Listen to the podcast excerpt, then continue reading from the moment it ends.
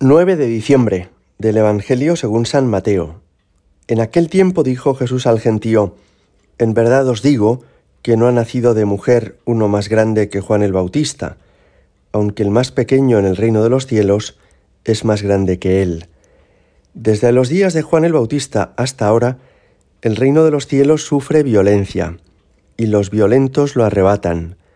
Los profetas y la ley han profetizado hasta que vino Juan, él es Elías el que tenía que venir, con tal que queráis admitirlo. El que tenga oídos, que oiga. Palabra del Señor. Dos cosas pueden ayudarnos hoy especialmente en este Evangelio. En primer lugar, cómo presenta Jesús a Juan el Bautista. Dice que no ha nacido de mujer uno más grande que él.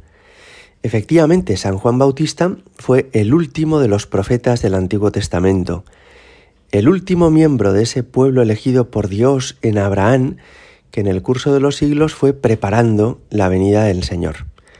Pero a Juan Bautista le ocurre como a Moisés, y es que Moisés, después de caminar por el desierto cuarenta años con el pueblo elegido, al llegar a la Tierra Santa, se quedó a las puertas, y no fue él, sino Josué, quien pasó con los israelitas adentro. Pues a él le sucede algo parecido. Es un hombre extraordinario, magnífico, es el que ha presentado a Jesús ya cuando Cristo ya ha venido al mundo, pero Juan Bautista no tuvo la gracia de ser bautizado en la Iglesia Católica, de ser incorporado al nuevo pueblo de Dios, que es la Iglesia, sino que él se queda como el último de los personajes del Antiguo Testamento. Y por eso Jesús dice que el más pequeño en el reino de los cielos es más grande que él, porque efectivamente una niña o un muchacho que son bautizados en su parroquia, aunque todavía no sean conscientes de lo que les ha ocurrido, aunque no tengan madurez ni formación suficiente para saber lo que les han dado, han recibido mucho más que todo lo que recibió Juan Bautista.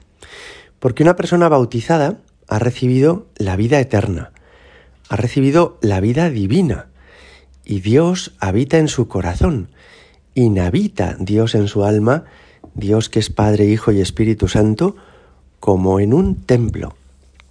Eso es sorprendente y eso era impensable para los personajes del Antiguo Testamento.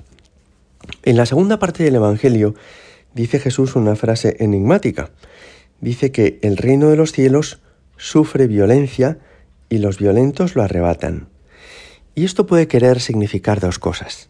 La primera como enseña San Ignacio de Loyola en el libro de los ejercicios espirituales, es que de la misma forma que Jesús ha sufrido oposición, también su cuerpo en la historia, que es la Iglesia, sufre hostilidades.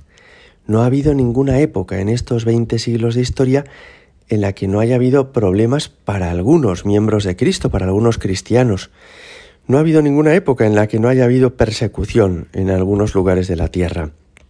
En estos últimos días hemos participado en la diócesis de Getafe de una cruz traída desde Oriente Medio que fue profanada allí y que ahora está peregrinando por nuestra diócesis y llevan los jóvenes en los arciprestazgos de Alcorcón, de Móstoles y ahora de Fuenlabrada y de Leganés. Es una cruz que ha sido profanada y una cruz que nos ayuda a recordar cuántos hermanos nuestros en la fe están siendo hoy martirizados en Siria, en el Líbano y en tantos otros lugares de la tierra. Ese es un primer significado de esta expresión. El reino de los cielos sufre violencia quiere decir que ser católico no será nunca del todo fácil, sino que en muchas ocasiones significará vivir contracorriente de un ambiente social y cultural que no es favorable. Y en ese sentido, no hemos de ser ingenuos. Es bueno que intentemos pues eh, llevarnos bien con todas las personas o esa actitud de la que nos hablaba el Papa San Pablo VI en un documento suyo que se llamaba Ecclesiam Suam, que es la actitud del diálogo, es decir, estar dispuestos a hablar, a escuchar también a los hombres de nuestro tiempo, pero sin ingenuidad, sin pensar que llegará un día en que por las buenas encontraremos el acuerdo de todos los hombres y la fe católica será reconocida por los grandes poderes de este mundo. Eso no ha sucedido nunca y no va a ocurrir en el futuro. Es decir, Cristo fue, como le anunció el anciano Simeón a la Virgen y a San José en su presentación, Cristo fue bandera discutida y su presencia en este mundo seguirá siendo discutida siempre, como explica San Ignacio en la meditación de las dos banderas. Pero esta frase tiene otro significado también, y es que el reino de los cielos sufre violencia, quiere decir que tampoco en nuestro interior el crecimiento espiritual es pacífico, sino que requiere de nuestra parte un deseo, un esfuerzo, un interés que a veces nos cuesta sacrificio. Y eso conviene también darnos cuenta, ¿verdad? Es decir, que aunque es la gracia de Dios la que nos ayuda, aunque el Señor es quien nos mueve y quien nos hace progresar, aunque con la fuerza de los sacramentos todo va a ser más sencillo, sin embargo, el crecimiento espiritual requiere nuestra colaboración.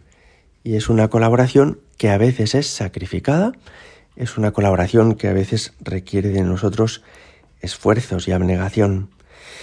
Uno de los libros de espiritualidad católica mm, que más bien han hecho en la historia es La imitación de Cristo, de Tomás de Kempis. Y el autor de este libro lo deja muy claro.